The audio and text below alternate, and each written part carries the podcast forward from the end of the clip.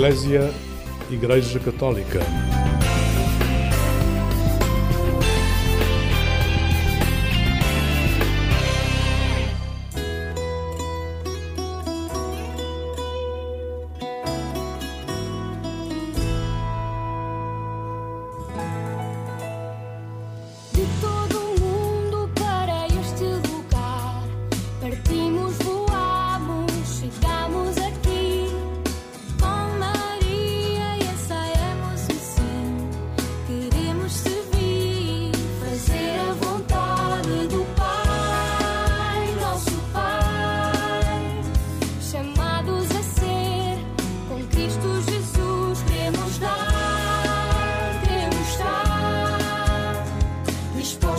Sim, foi ser como nós.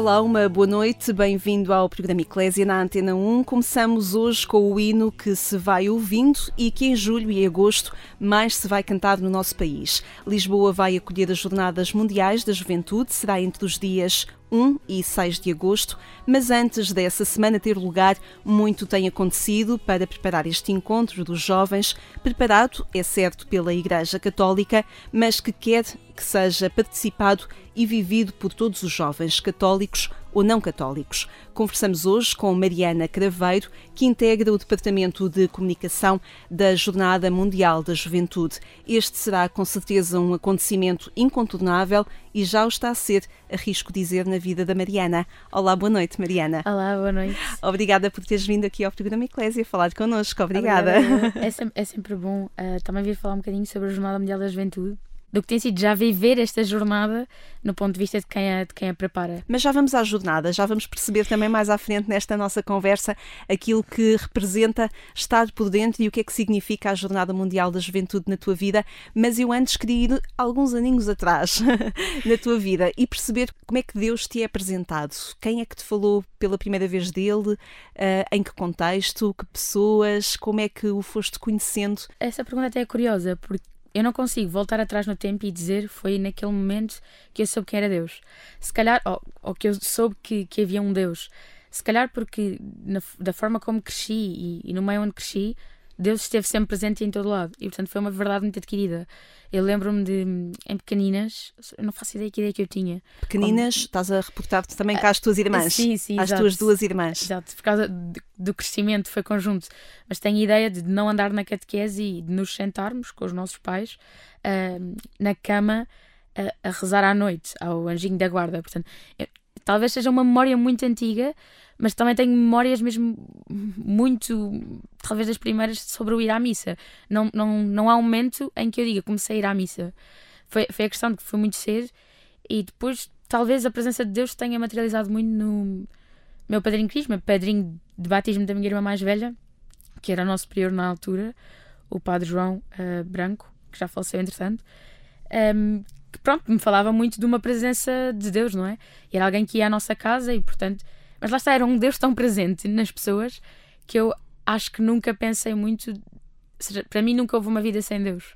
Depois tive, se calhar, um confronto mais pessoal com Deus. Quando? Claramente. Consegues perceber isso na tua vida? No secundário. Claramente, na altura em que, em que estava na adolescência. Acho que no meu auge da adolescência, assim, Deus foi assim uma, uma porta que se abriu muito grande. Lembro-me de que não compreendia bem a parábola do filho pródigo e achava que não queria fazer o crisma porque, porque aquilo não estava bem resolvido para mim. Não conseguia compreender todas as posições. E é muito bonito como, de facto, há muita coisa que nós não compreendemos à partida da, da Bíblia, da, daquilo que vai sendo o, o que vamos ouvindo e o que vamos percebendo depois também da nossa interpretação, uh, mas também como vai mudando a interpretação que nós temos da, da Sagrada Escritura. E, e como aquilo também foi sendo uma história que para mim foi fazendo cada vez mais sentido. Porque te vais relacionando pessoalmente com essa história? Porque, exatamente, porque vou percebendo que existem várias personagens e que claramente eu estou em todas. Isso é importante para ti? Percebeste nos lugares um, e nas situações que Jesus ia propondo e ia convidando? Eu acho que foi mais quando, portanto, ali na altura do secundário, pós-crisma, foi também uma altura em que uh, fiz campos vocacionais, agora luzeiros. E, portanto, é uma altura em que, em que colocamos também a nossa vida em confronto. E aí acho que consegui perceber, foi uh, olhar para trás e perceber o caminho que Deus ia fazendo comigo. Quando cheguei à adolescência, tinha muitas questões e muito poucas respostas. E aí o grande passo foi não só a questão de me identificar com as personagens bíblicas ou com algumas passagens ou momentos, uh, mas perceber que o primeiro passo fazia mesmo parte de ter perguntas e não fazia mal não ter todas as respostas. E descobrir que há coisas para as quais nós até achamos que já temos resposta, mas daqui a 10 anos a resposta vai ser outra. Uh, e a resposta vai mudando, mas Deus, Deus não muda, Deus não sai da minha vida. Vai só mudando a forma como eu cresço e, portanto, como eu interpreto aquilo que é a resposta que me está a dar. E continuas sem pressa para alcançar essas respostas? Ah, eu pressa sempre tive muita para, para, alcançar as respostas, mas acho que vou tender a um, se calhar alguma calma, mas também mais natural da idade. Na adolescência há pressa para tudo e para saber e para ter a vocação decidida e o que é que eu vou fazer e o que é que eu quero ser. Uh, e aí eu acho que eu fui uma adolescente um bocado complicada. Complicada. o normal, acho eu, mas claramente olho e era muito estressada, diria. Não sei, os meus Ansiosa. pais não fecharam no armário, mas eu teria compreendido se o tivessem feito. Os teus pais tanto te davam raízes como te deixavam abrir as asas para chegares aos locais e às uh, situações e às interrogações até onde tu achavas que era necessário lá estares e passares por elas. Não sei se estou a ler bem. Sim, claramente, um, seja, um, talvez o, o ser a filha mais nova tenha sido um bocado, por um lado, uh, proporcionaram-me que eu pudesse fazer, se calhar, experimentar mais coisas. As uh, tuas irmãs mais velhas foram abrindo caminho. Eu acho que por natureza isso deve acontecer, mas eu, o que eu estou a pensar é, por exemplo, eu, eu quis jogar futebol uh, federada numa equipa masculina, eu lembro perfeitamente, pronto, fez um bocadinho de espécie à minha mãe, mas depois lá me deixaram, portanto, não, não me lembro dos meus pais me terem dado muitos nãos, mas lembro-me dos nãos que me deram e quando me diziam que não. Uh, mas claramente deixaram-me experimentar muito. A família tem um grande peso no teu percurso. É, é, claramente um ninho. Porque é não só o seio do crescimento, mas também uh, claramente onde. Os meus pais sempre, principalmente lembro-me do meu pai dizer muito isto. A minha mãe mais preocupada e o meu pai era mais do tipo. Uh, vocês é que têm que saber para o que querem ir, depois se errarem lidam com as consequências. E a minha mãe não queria que tivéssemos que lidar com consequências. Lembro-me muito disto, disto ser assim o nosso percurso de vida. Uh, claramente o meu pai incentivava-nos mais a irmos e a mãe estava mais ali, uh, deixa-me salvaguardar que, que a queda não vai doer tanto. Mas, de um modo geral, a família foi sempre o lugar de. Ainda é, portanto, das decisões, uh, mas também o lugar do conforto, mas das lutas interiores e tudo mais. Mas é um lugar. É, tenho mesmo a sorte de poder ter um lugar sagrado na família. Uh, tu cresceste numa zona rural, de, digamos assim, uh, de, na periferia da cidade de Lisboa. O que é que isso marca do teu crescimento? dá-nos a possibilidade, para já, eu vejo que na realidade em Lisboa isto não é tão comum de tudo o que eu vivia, por exemplo, os meus professores, era muito fácil vê-los na igreja. Toda a realidade era toda muito concentrada. Nós conhecíamos as pessoas e todos tínhamos a mesma, a mesma vivência. E isso é uma coisa que, que depois também levamos para a vida no sentido em que era muito normal Deus estar presente.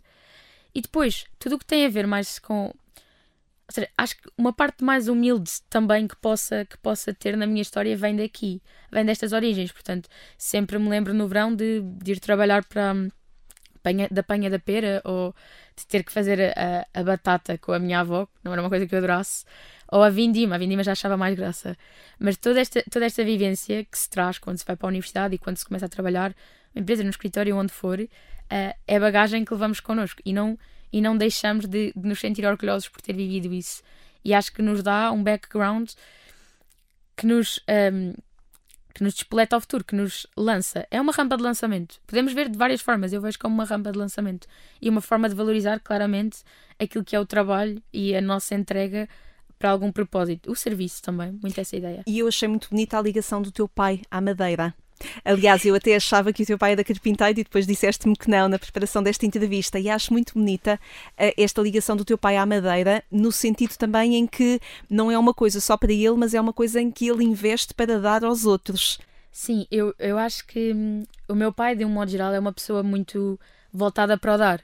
São os dois. Os meus pais uh, acho que sempre foram muito. Houve, houve, pilares fundamentais e coisas que nos passaram, que era a família. Portanto, a família era mesmo o núcleo, dar para a família.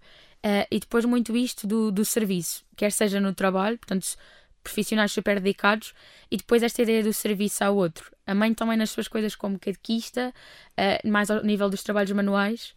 Uh, e, e, o meu pai, depois, nos últimos anos, revelou realmente esta questão da criatividade pela carpintaria, não é?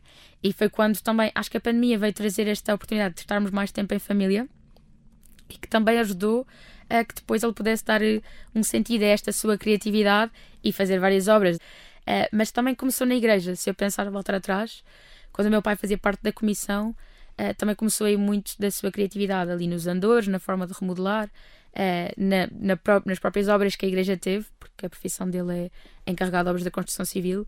Mas depois aí acho que foi dando um sentido. E lembro-me perfeitamente também nos escuteiros de de nos ajudar com as construções. Tínhamos que ser nós a fazer, mas tudo preparado em casa com o pai, para depois saber fazer sozinha uh, ou para fazermos sozinhos em, em, patrulha na altura. E isto é claramente uma vertente da família que é muito para dar. A nossa vida concretiza-se muito quando a damos aos outros. E isto é, se calhar, uma das minhas mensagens que eu trago dos meus pais ou que tenho na minha vida. E isso dá-me deixa para escutarmos uma música que tu nos propões. Esta noite estamos a conversar com Mariana Craveiro, uma jovem de 24 anos que, em determinada altura da sua vida, deixou o emprego para ir trabalhar para o Departamento de Comunicação da Jornada Mundial da Juventude. Já lá iremos, por enquanto caminhamos por alguns momentos da sua vida e a Mariana Craveiro propõe-nos hoje escutarmos a música Dar Mais. Vamos a ela. Se a tua voz trouxe mil vozes para cantar. Vais descobrir mil harmonias delas que ao céu hão de chegar. Fica mais rica a alma de quem dá. Chega mais alto o hino de quem vive a partilha tens que dar um pouco mais do que tens, tens que deixar um pouco mais do que há. Se vais ficar muito orgulhoso, vê bem, tens de te lembrar. És um grãozinho de uma praia maior e deves dar tudo avaliar a tua alma.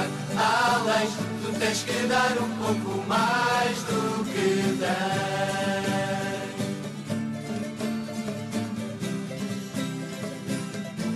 Olhou para o céu, sentiu que a sorte estava ali.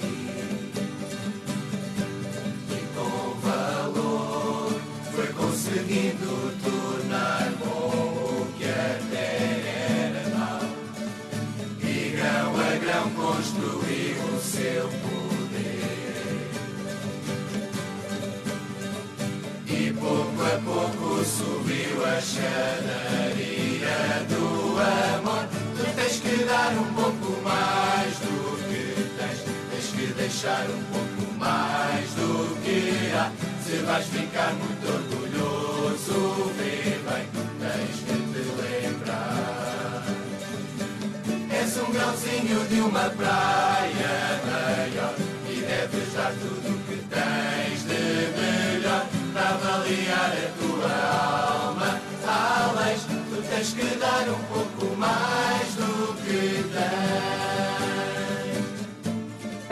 Dar Mais, aqui numa versão do Grupo das Terças, não sei quem são os compositores, quer da letra, quer da música, mas esta música, o Dar Mais, é uma companhia em muitas atividades dos jovens, é assim também na tua vida claramente uma música muito ligada aos escuteiros, principalmente porque esta ideia do, do serviço e do dar e de percebermos que somos, somos muito felizes também quando damos e quando nos entregamos. E claramente o escutismo é. Bem, eu podia falar imenso sobre o escutismo, mas dizer que é um, é um movimento que, que é mesmo de crescimento, não é um movimento para passar o tempo ou, ou uma atividade extracurricular, é mesmo um crescimento espiritual e também pessoal brutal. E, e esta música reflete muito isto. Aquilo que me parece é que tu foste dizendo sim a uma série de convites, de desafios que se foram lançando. Já aqui falámos da catequese, do grupo de jovens, dos escuteiros. Lembro-me também de teres participado na Missão Betânia, que era uma atividade muito ligada ao Seminário dos Olivais. Como é que tu explicas ou vais explicando estas diferentes etapas do teu crescimento também, não só pessoal como também espiritual? de facto eu, eu ficava muito entusiasmada, acho que ainda fico muitas vezes, com, com as oportunidades de, de viver, é mesmo, as oportunidades de viver e de experimentar. E gostava muito de experimentar. E a missão Betânia vem aqui também no contexto de uma ida a Santiago de Compostela com os, com os gêmeos, Padre Pedro e Padre Afonso. E quando voltámos, estávamos ali numa. temos de fazer mais alguma coisa. E, e, e os gêmeos vieram com a ideia de fazermos uma missão, de organizarmos uma missão no Seminário dos Olivais para podermos fazer algumas obras que para nós, para mim, pelo menos, já vinha muito ao encontro daquilo que era o caminheirismo nos escuteiros e que, portanto, era muito fazer o serviço ao seminário. Portanto, é, é bonito também ver que nós, não, nós nunca estamos sozinhos neste percurso. E a possibilidade de dizermos sim abre-nos portas. É claro que depois há, entra aqui uma fase que, que eu acho que durante muito tempo não tive, que é o discernimento. De perceber quando é que, quando é, que é bom dizer sim e também quando é que já não é bom para nós dizer sim. Que, que é uma coisa que eu também ainda tento fazer. Ainda me estou a adaptar. Acho que aí já foi a Jornada Mundial da Juventude que me veio ajudar a perceber que não vai dar para tudo. Esta, esta Jornada esta Mundial jornada da Juventude, mundial porque houve outra na tua vida, concretamente em 2016, a de Cracóvia, com o Papa Francisco. Já com o Papa Francisco. Exatamente. exatamente. Como é que foi ir a esta jornada? Foi um dizer que sim, claramente, à descoberta, porque foi na transição do secundário para, para a universidade e fui com um grupo de jovens que eu não conhecia de lado nenhum uh, eram de Mafra, portanto estavam perto de mim. Conhecia uma rapariga que era a Madalena por causa dos campos vocacionais e eu queria muito ir. Lá está, os meus pais mais uma vez, vamos a isso. E então pude ir, lembro, mas lembro perfeitamente do meu pai dizer, no dia em que me disse que eu podia ir, dizer-me: Olha, vou passar a fazer umas horas extra uh, e tu vais poder ir à Jornal da Juventude. Mas também muito com isto de para tu ires, eu tinha muita noção que o meu pai estava a trabalhar horas extra. Um, e isso também foi uma coisa boa que ele me fez, porque claramente eu dei muito valor às coisas que pude fazer é, e sempre muito o dar para casa depois vem disto. E depois, pronto, pude ir à Jornada Mundial da Juventude, foi uma experiência hum, arrebatadora para mim, porque tive noção que, que, vivia fechada no meu núcleo, não é? Conhecia muito pouco de Lisboa, nesta altura, estamos em 2016, ainda nem sequer tinha feito a, missão Betânia, portanto, eu não conhecia assim muitos jovens uh, que também estivessem na fé como eu ou que estivessem envolvidos como eu. E de repente, eu estou com milhares de jovens um, que estão a viver o mesmo que eu e foi uma semana super intensa de, de enraizar-me também muito na cultura, uh, muito dada. Ficaste numa família? Não, eu fiquei numa escola, fiquei num pavilhão, tomava os meus banhinhos de água fria, e, mas estava super satisfeita, comia os pickles ao pequeno almoço, tudo o que me davam era, era bom. Foi, foi mesmo uh, muito importante para mim, além de ter sido também uma viagem à cultura do país que era a Polónia. Um, e depois toda aquela sensação que foi era o Papa Francisco. Eu estava ali com o Papa e estavam milhares de jovens a gritar e a cantar comigo. E, e, lembro perfeitamente, isto foi em 2016, Portugal tinha sido campeão europeu e todos os portugueses que eu não conhecia de lado nenhum, nós gritávamos é, que, algo do género que tínhamos sido campeões, mas o que queríamos era levar o Papa para o nosso Portugal. A alegria que era de, de nos encontrarmos e de estarmos juntos a ver o Papa, de estarmos juntos a rezar e de repente, naquele sítio, estávamos todos para o mesmo. A fraternidade, o estar juntos, o cultivar a paz são de facto convites que fazem parte da Jornada Mundial da Juventude. Sim, eu acho que claramente eu, eu não fui com estas coisas todas entendidas, não é? Porque tinha, tinha, tinha 18 anos, tinha acabado de os fazer. Uh, fui claramente à aventura e a ideia de estar com o Papa e com imensos jovens, uh, mas vim de lá com uma noção muito maior do que era a igreja. Uh, para mim foi depois foi comum sempre ser a, a beata dos grupos ou, ou assim. Éramos os beatos, era normal. Não na minha infância, adolescência, porque todos éramos, mas cá depois na, na universidade. Mas cá foi uma bagagem que me permitiu ir para, para esse tipo de, de grupos e de estar bem nesse tipo de grupos, porque muito cheia e muito certa daquilo, daquilo que era a igreja. E já não era uma realidade só minha, era uma realidade que eu já tinha visto milhares de pessoas.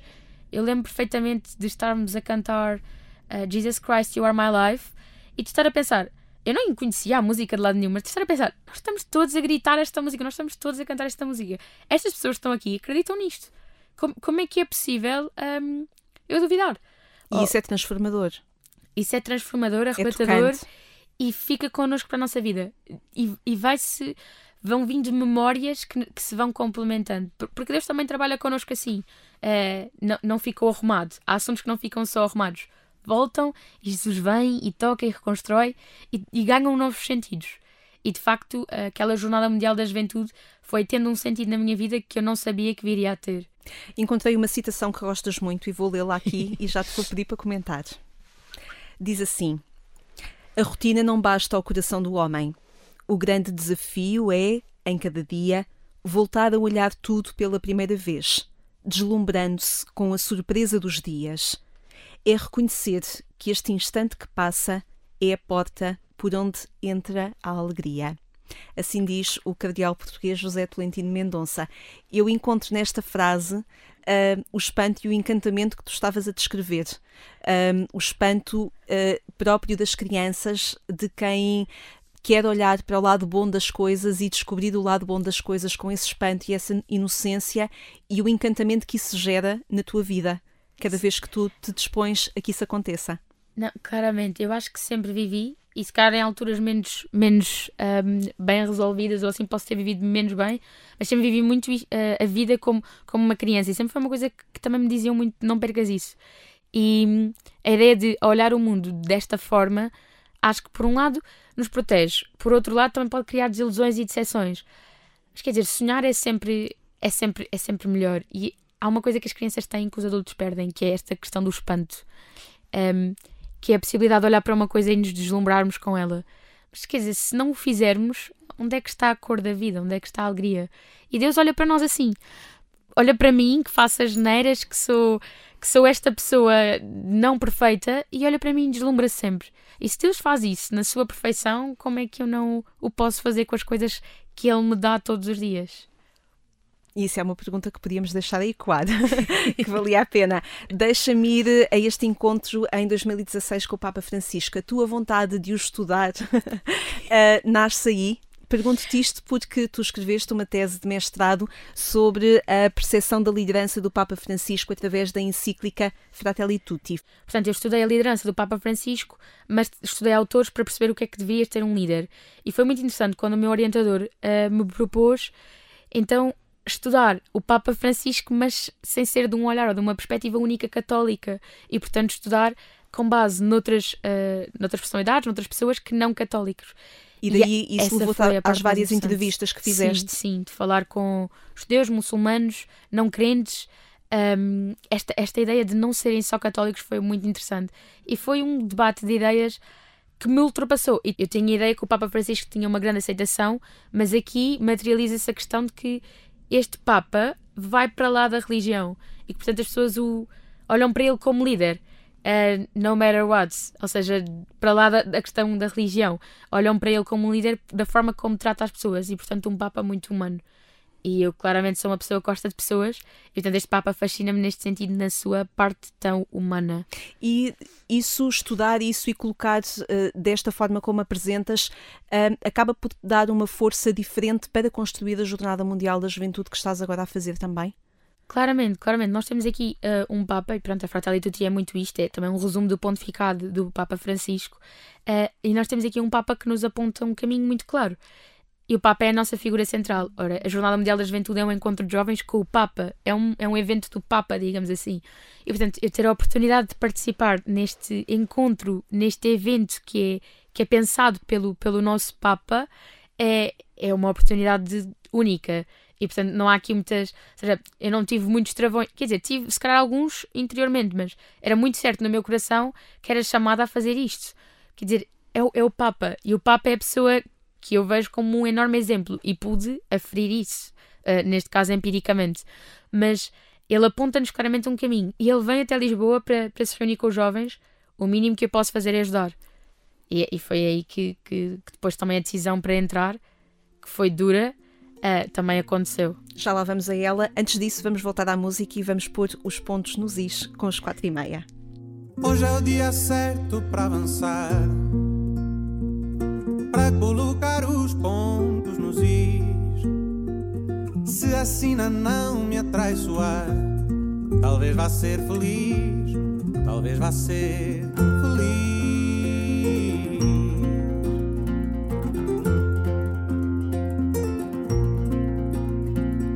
Hoje é o dia de me aventurar,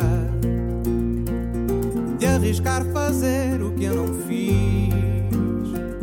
Se o receio não me atrapalhar, talvez vá ser feliz, talvez vá ser feliz, talvez vá ser feliz, talvez vá ser feliz.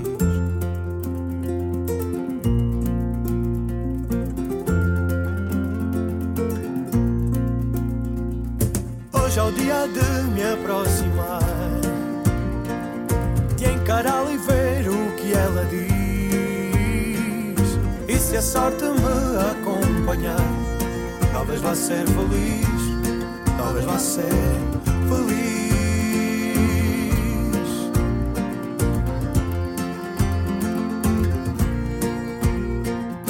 Hoje é o dia de agarrar para ficar com quem eu sempre quis. E se a voz nervosa não falhar, talvez vá ser feliz, talvez vá ser ser feliz, talvez vá ser feliz. Pontos nos Is, o grupo 4 e meia, a Mariana passou esta música toda a cantar. E bem, e a Mariana sorri com os olhos. Isto é maravilhoso. é maravilhoso e aqui se percebe o quanto esta música tem significado para ti também. Claramente, é sempre, é sempre uma tentativa fazermos os dias acontecerem melhores, cada um melhor que o outro. Uh, mas esta música dos 4 e meia vem muito nesta, neste seguimento da tomada de decisão e de colocar os pontos nos is.